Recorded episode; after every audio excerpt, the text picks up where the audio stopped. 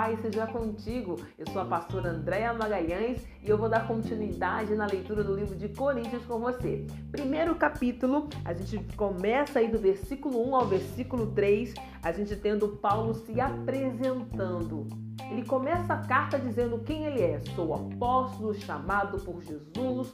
E é interessante isso, porque ele teve essa necessidade de falar quem ele era, para que a carta tivesse o teor de autoridade que ela precisava, para relembrar a igreja de Corinto que ele foi o apóstolo que gerou eles para Jesus para que eles pudessem então entender a sua autoridade e continuar o ouvindo. Porque o povo estava dividido entre Apolo, Paulo e tantos outros líderes que se levantavam e ficavam esquecendo quem é que foi que foi chamado por Deus para dirigir aquele lugar.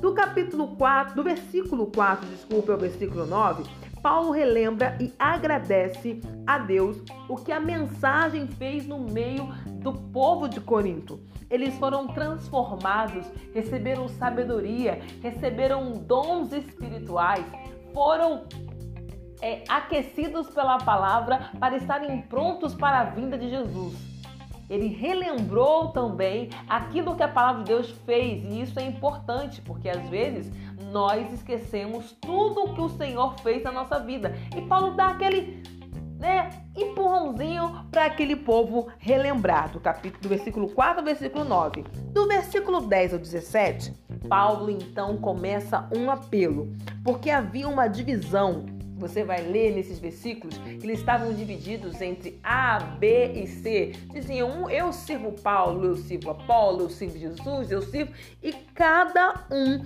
queria servir uma pessoa seguindo as questões de sabedoria. Né? E eles estavam desviando do centro, que é colocar Jesus como Senhor de todas as coisas. Então Paulo começou a falar com eles sobre isso. Nestes versículos também, nós encontramos um detalhe super importante. Foi a família de Chloe que contou para Paulo o que estava acontecendo. Não foi uma revelação, não desceu um anjo do céu, nem um profeta, falou: Eis que te digo, Paulo, que a igreja de Corinto está dividida nem o Espírito Santo que falou para ele. Não, foi uma pessoa que era líder no meio da igreja, que chegou para o pastor e contou o que estava acontecendo. Porque é importante a gente saber quem é que tem autoridade para resolver as coisas. Falar entre nós não resolve. É importante levar para quem pode resolver. E foi isso que a família de Chloe fez. Do versículo 18 ao versículo 31, Paulo faz uma comparação da sabedoria de Deus era muito importante a demonstração de conhecimento lá pela cidade de Corinto, porque eles eram influenciados pela cultura grega, que valorizava muito a sabedoria. Por isso, Paulo diz que Deus fez a sabedoria deste mundo parecer louca e diz que a loucura de Deus é mais sábia que a sabedoria humana. Ele estava ali meio que colocando as pessoas no seu lugar.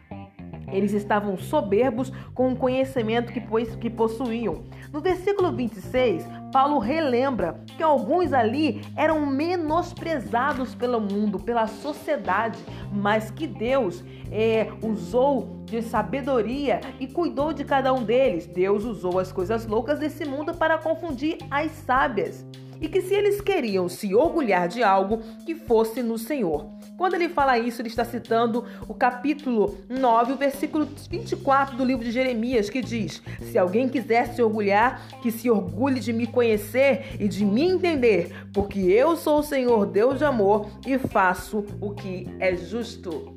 Bom, amanhã a gente segue com o capítulo 2 do livro de Coríntios.